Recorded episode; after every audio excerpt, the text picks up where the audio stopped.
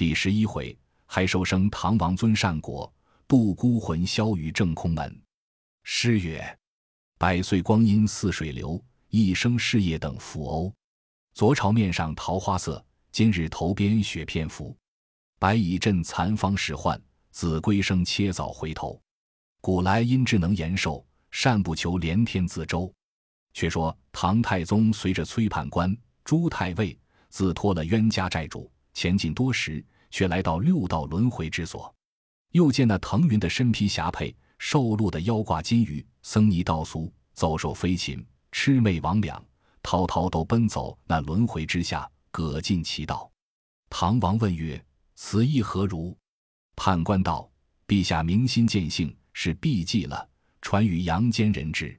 这唤作六道轮回：行善的生化仙道，尽忠的超生贵道。”行孝的再生福道，公平的还生人道，积德的转生妇道，恶毒的沉沦鬼道。唐王听说，点头叹曰：“善哉，真善哉！做善果无哉？善心常切切，善道大开开。莫教心恶念，是必少雕怪。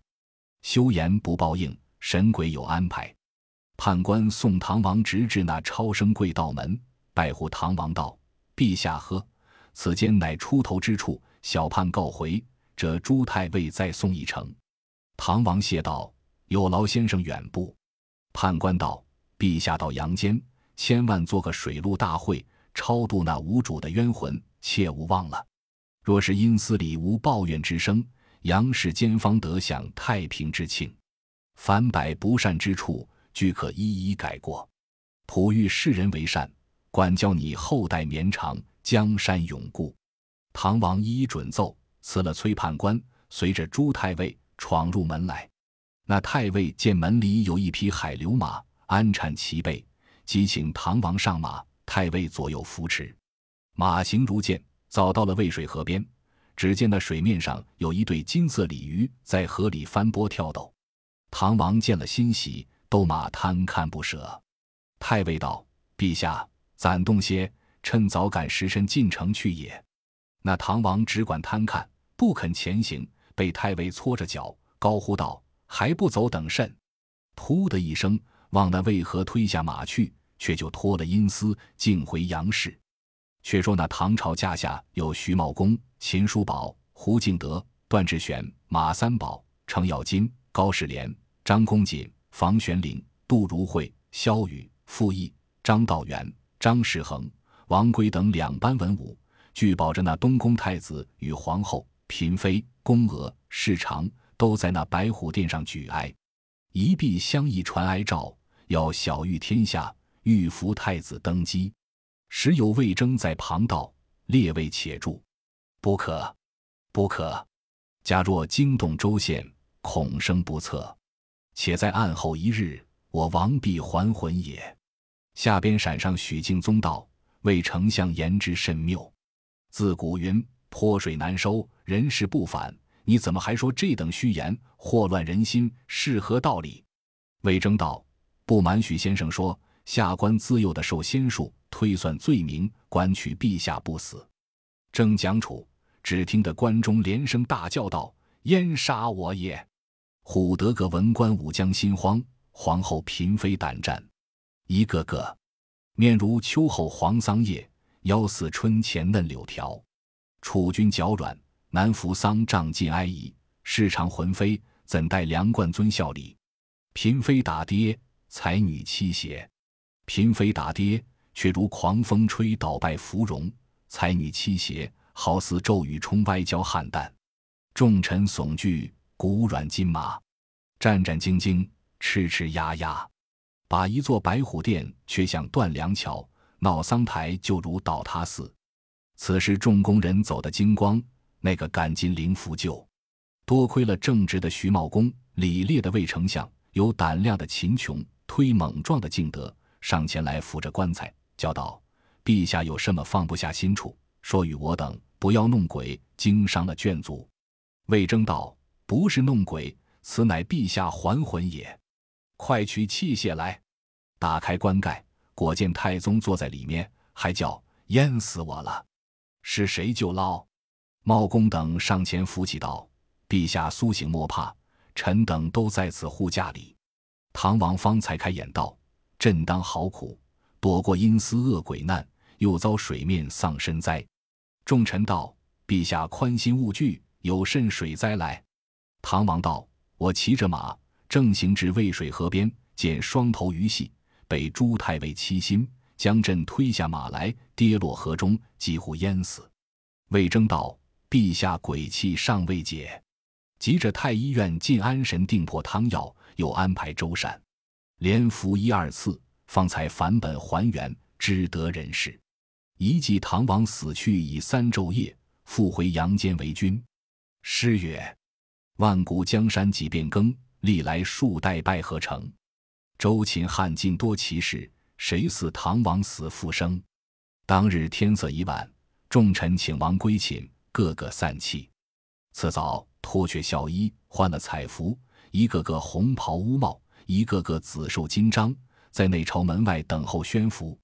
却说太宗自服了安神定魄之剂，连进了数次粥汤，被众臣扶入寝室，一夜稳睡，保养精神，直至天明方起，抖擞威仪。你看他怎生打扮？戴一顶冲天冠，穿一领者黄袍，系一条蓝田碧玉带，他一对创业无忧虑，貌堂堂。赛过当朝，威烈烈，众星今日。好一个清平有道的大唐王，起死回生的李陛下。唐王上金銮宝殿，聚集两班文武，山呼已毕，一品分班。只听得传旨道：有事出班来奏，无事退朝。那东乡闪过徐氏、魏征、王圭、杜如晦、房玄龄、袁天罡、李淳风、许敬宗等；西乡闪过殷开山。刘弘基、马三宝、段志玄、程咬金、秦叔宝、胡敬德、薛仁贵等一齐上前，在白玉阶前俯伏起奏道：“陛下前朝一梦，如何许久方觉？”太宗道：“日前接的魏征书，朕觉神魂出殿，只见羽林军请朕出列，正行时人马无踪，又见那先君父王与先兄弟争嚷，正难解处。”见一人乌帽皂袍，乃是判官崔珏，喝退仙兄弟。朕将魏征书传递与他。正看时，又见青衣者执撞幡，引朕入内，到森罗殿上与时代阎王叙作。他说：“那金河龙诬告我许舅转杀之事，是朕将前言陈句一遍。”他说：“已三曹对过案了，即命取生死文簿，检看我的阳寿。”时有崔判官传上簿子，阎王看了，道寡人有三十三年天禄，才过的一十三年，还该我二十年阳寿。急着朱太尉、崔判官送朕回来，朕与十王作别，允了送他瓜果谢恩。自出了森罗殿，见那阴司里不忠不孝、非礼非义、作茧无辜、明欺暗骗、大斗小秤、奸盗诈伪、淫邪欺妄之徒，受那些磨烧冲错之苦。煎熬调包之刑有千千万万，看之不足。又过着枉死城中有无数的冤魂，尽都是六十四处烟尘的草寇，七十二处叛贼的魂灵，挡住了朕之来路。幸亏崔判官作保，借得河南向老儿的金银一库，买转鬼魂，方解前行。崔判官教朕回阳市，千万做一场水陆大会，超度那无主的孤魂。将此言叮咛分别，出了那六道轮回之下，有朱太尉请镇上马，飞也相似行到渭水河边。我看见那水面上有双头鱼戏，正欢喜处，他将我搓着脚推下水中，朕方的还魂也。众臣闻此言，无不称贺。遂此鞭刑传报天下各府县官员，上表称庆不提。却说太宗又传旨赦天下罪人，又查狱中重犯。时有审官将刑部绞斩罪人，查有四百余名呈上。太宗放赦回家，拜辞父母兄弟，脱产与亲戚子侄。明年今日复曹，仍领应得之罪。众犯谢恩而退。又出许孤榜文，又查宫中老幼才女共有三千人，出旨配军。自此内外俱善。有诗为证。诗曰。大国唐王恩德宏，道过尧舜万民封。死囚四百皆离狱，怨女三千放出宫。天下多官称上寿，朝中重在贺元龙。善心一念天应佑，福音应传十七宗。太宗既放宫女，出死囚已毕，又出狱制榜文，便传天下。榜曰：乾坤浩大，日月照见分明，宇宙宽宏，天地不容奸党。使心用术，果报只在今生。善不浅求，祸福休言后世。千般巧计，不如本分为人；万种强图，争似随缘节俭。心行慈善，何须努力看经？意欲损人，空读如来一藏。自此时，盖天下无一人不行善者。一碧香又出招贤榜，招人进瓜果到阴寺里去。一碧香将宝藏库金银一库。差尉迟恭胡敬德上河南开封府访项梁还债，榜章数日，有一复命进瓜果的贤者，本是均州人，姓刘名权，家有万贯之资，只因妻李翠莲在门手拔金钗斋僧，刘全骂了他几句，说他不遵妇道，擅出闺门。李氏忍气不过，自缢而死。撇下一双儿女年幼，昼夜悲啼。刘全又不忍见，无奈。遂舍了性命，弃了家园，撇了儿女，情愿以死进瓜，将皇榜揭了，来见唐王。王传旨意，叫他去金庭馆里，头顶一对南瓜，袖带黄钱，口噙药物。那刘全果服毒而死，一点魂灵，顶着瓜果，早到鬼门关上。把关的鬼使喝道：“你是甚人，敢来此处？”刘全道：“我奉大唐太宗皇帝钦差。”特进瓜果与时代阎王受用的，那鬼使欣然接引。刘全径至森罗宝殿，见了阎王，将瓜果进上，道：“奉唐王旨意，远进瓜果，以谢十王宽宥之恩。”阎王大喜道：“好一个有信有德的太宗皇帝！”遂此收了瓜果，便问那进瓜的人姓名，那方人士。刘全道。小人是均州成民籍，姓刘名权，因妻李氏一死，撇下儿女，无人看待。小人情愿舍家弃子，捐躯报国，特与我王进贡瓜果，谢重大王厚恩。时王闻言，即命查勘刘全妻李氏。那鬼使速取来，在森罗殿下与刘全夫妻相会，速罢前言，回谢时王恩佑。那阎罗却减生死簿子看时。他夫妻们都有登仙之寿，即差鬼使送回。鬼使起上道：“李翠莲归阴日久，尸首无存，魂将何复？”阎王道：“唐玉妹李玉英今该猝死，你可借他尸首，叫他还魂去也。”那鬼使领命，即将刘全夫妻二人还魂。待定出了阴司，那阴风绕绕，竟到了长安大国，将刘全的魂灵推入金庭馆里。将翠莲的灵魂带进皇宫内院，只见那玉英公主正在花荫下徐步绿苔而行，被鬼使扑个满怀，推倒在地，活捉了她魂，却将翠莲的魂灵推入玉英身内。鬼使回转阴司不提。却说宫院中的大小侍婢见玉英跌死，即走金銮殿，报与三宫皇后道：“公主娘娘跌死也。”皇后大惊，随报太宗。太宗闻言，点头叹曰：“此事信有之也。朕曾问时代阎君老幼安乎？他道：俱安，但恐玉妹受卒，果中其言。何宫人都来悲切，进到花荫下看时，只见那公主微微有气。唐王道：莫哭，莫哭，休惊了她。遂上前将玉手扶起头来，叫道：玉妹苏醒。”苏醒，那公主忽地翻身，叫丈夫慢行，等我一等。太宗道：“妹妹，是我等在此。”公主抬头睁眼观看，道：“你是谁人？敢来扯我？”太宗道：“是你皇兄、皇嫂。”公主道：“我那里得个什么皇兄、皇嫂？我娘家姓李，我的乳名唤作李翠莲，我丈夫姓刘名权，两口都是均州人士。”因为我三个月前把金钗在门首斋僧，我丈夫怪我擅出内门，不遵妇道，骂了我几句，使我气在胸膛，将白绫带悬梁一死，撇下一双儿女，昼夜悲啼。今因我丈夫蒙唐王钦差，复因私进瓜果，阎王怜悯，放我夫妻回来。他在前走，因我来迟，赶不上他，我绊了一跌。你等无礼，不知姓名，怎敢扯我？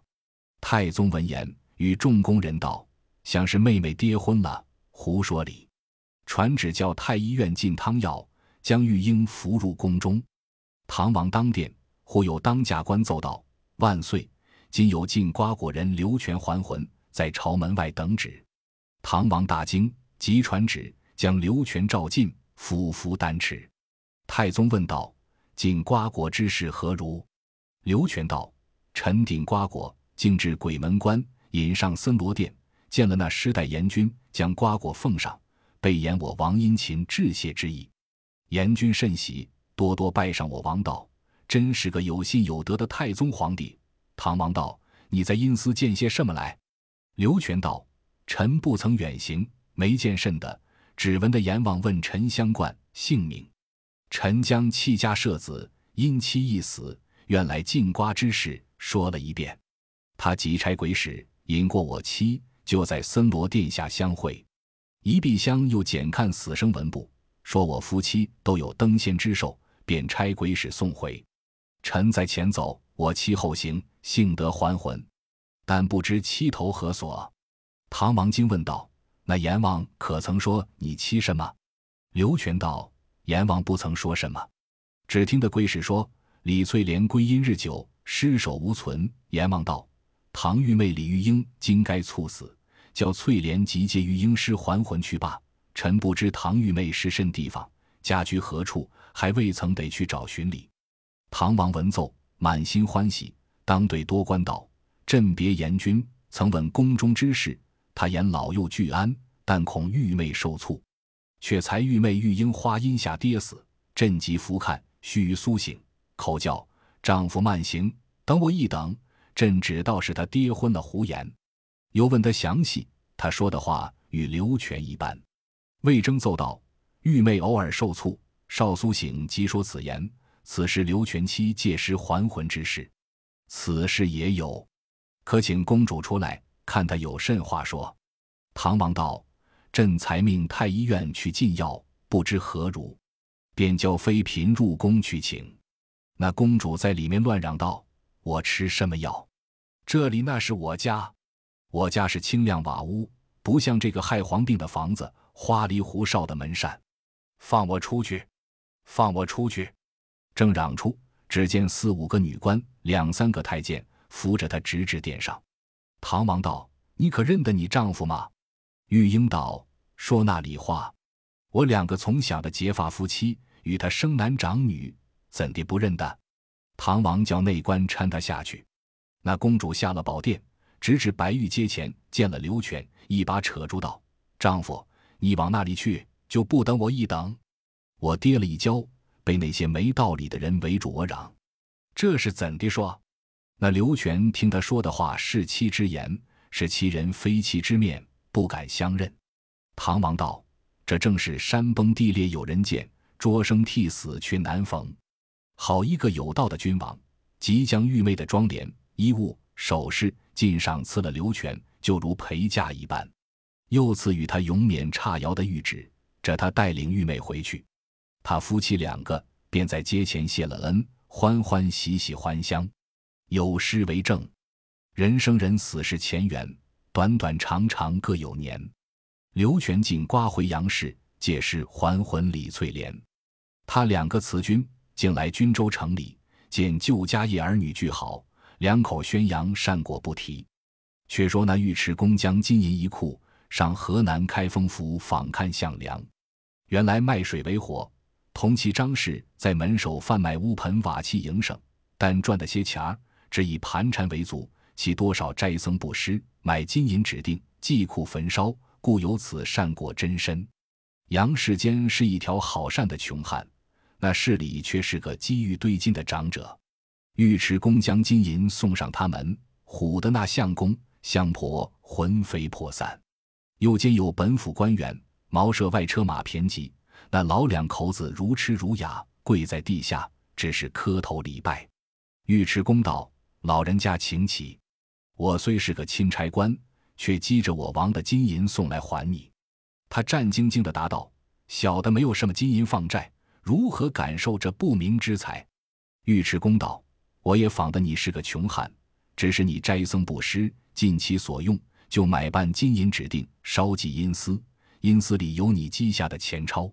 是我太宗皇帝死去三日，还魂复生。”曾在那阴寺里借了你一库金银，今此诏书送还于你，你可一一收下，等我好去回旨。那项梁两口只是朝天礼拜，那里敢受？道小的若收了这些金银，就死得快了。虽然是烧纸祭库，此乃冥冥之事，况万岁爷爷那时里借了金银，亦何凭据？我绝不敢受。尉迟恭道：陛下说借你的东西。有崔判官作保可证，你收下罢。项梁道：“就死也是不敢受的。”尉迟恭见他苦苦推辞，只得剧本差人启奏。太宗见了本，知项梁不受金银，道：“此诚为善良长者。”即传旨叫胡敬德将金银与他修理寺院，乞丐生祠，请僧作善，就当还他一般。旨意到日，敬德忘缺谢恩宣旨。众皆知之，遂将金银买到城里军民无碍的地基一段，周围有五十亩宽阔，在上兴宫乞丐寺院，名赤剑相国寺。左有相公相婆的生祠，捐碑刻石，上铸着尉迟恭监造，即今大相国寺是也。公完回奏，太宗甚喜，却又聚集多官，出榜招僧，修建水陆大会，超度冥府孤魂。榜行天下，这各处官员推选有道的高僧上长安作会。那萧阁月之期，天下多僧俱道。唐王传旨，这太史丞傅毅选举高僧修建佛事。傅毅闻旨，即上书指浮屠，以言无佛。表曰：西域之法，无君臣父子以三途六道蒙诱愚蠢，追既往之罪，愧将来之福。口诵犯言以图偷免，且生死受邀本诸自然，行得微服系之人主。今闻俗土矫脱，皆云有佛。自武帝三王未有佛法，君明臣忠，年作长久。至汉明帝始立胡神，然为西域丧门，自传其教，实乃一犯中国，不足为信。太宗闻言。遂将此表致付群臣议之。时有宰相萧瑀出班府信奏曰：“佛法兴自吕朝，弘善恶恶，明主国家，礼无废弃。佛圣人也，非圣者无法，请至言行。”复议与萧瑀论辩，言礼本于是亲使君，而佛被亲出家，以匹夫抗天子，以祭体被所亲。萧瑀不生于空桑，乃尊无父之教。正所谓非孝者无亲。萧瑀但合掌曰：“地狱之设，正为世人。”太宗召太仆卿张道元、中书令张士恒问佛事迎福，其应何如？二臣对曰：“佛在清净人数，果正佛空。”周武帝以三教分赐，大会禅师有赞悠远，利众供养而无不显，五祖投胎达摩现象。自古以来。皆云三教至尊而不可毁不可废，扶起陛下圣鉴明才。太宗甚喜道：“卿之言合理，在有所陈者，罪之。”遂着魏征与萧瑀、张道元邀请诸佛，选举一名有大德行者做坛主，设建道场。众皆顿首谢恩而退。自此时出了法律，但有毁僧谤佛者，断其臂。次日。三位朝臣聚众僧，在那山川坛里逐一从头查选，内中选得一名有德行的高僧。你道他是谁人？灵通本会好金蝉，只为无心听佛讲。转脱尘凡苦受磨，降生世俗遭罗网。投胎落地就逢凶，未出之前临恶党。复是海州陈状元，外公总管当朝长，出身命范落江兴，顺水随波逐浪央。海岛金山有大员，迁安和尚将他养。年方十八，任亲娘，特赴京都求外长。总管开山调大军，洪州剿寇诸兄党。状元光蕊托天罗，子父相逢堪贺奖。父业当今受主恩，凌烟阁上贤名相。恩官不受愿为僧，弘福沙门降道访。小字江流古佛儿，法名唤作陈玄奘。当日对众举出玄奘法师。这个人自幼为僧，出娘胎就持斋受戒。他外公见事当朝一路总管因开山，他父亲陈光蕊中状元，官拜文渊殿大学士，一心不爱荣华，只喜修持寂灭。查得他根源又好，德行又高，千经万典无所不通，佛号仙音无般不会。当时三位引之于前，扬尘舞蹈，拜罢奏乐。陈宇等蒙圣旨，选得高僧，一名陈玄奘。太宗闻其名，沉思良久，道：“可是学士陈光蕊之儿玄奘否？”江流叩头曰：“陈正是。”太宗喜道：“果然举之不错，成为有德行、有禅心的和尚。朕赐你左僧纲、右僧纲，天下大产都僧纲之职。”玄奘顿首谢恩，受了大产官爵。又赐五彩之金袈裟一件，皮卢帽一顶，叫他用心再拜名僧，派赐舍离扳手，书办旨意，前赴化生寺，则定吉日良时，开演经法。玄奘在拜领旨而出，遂到化生寺里聚集多僧，打造禅塔，装修功德，整理音乐，选得大小名僧共计一千二百名，分派上中下三堂。诸所佛前物件皆齐，头头有次。选到本年九月初三日，黄道良辰，开启做七七四十九日水陆大会。即具表申奏，太宗及文武国戚皇亲俱至七赴会，拈香听讲。毕竟不知圣意如何，且听下回分解。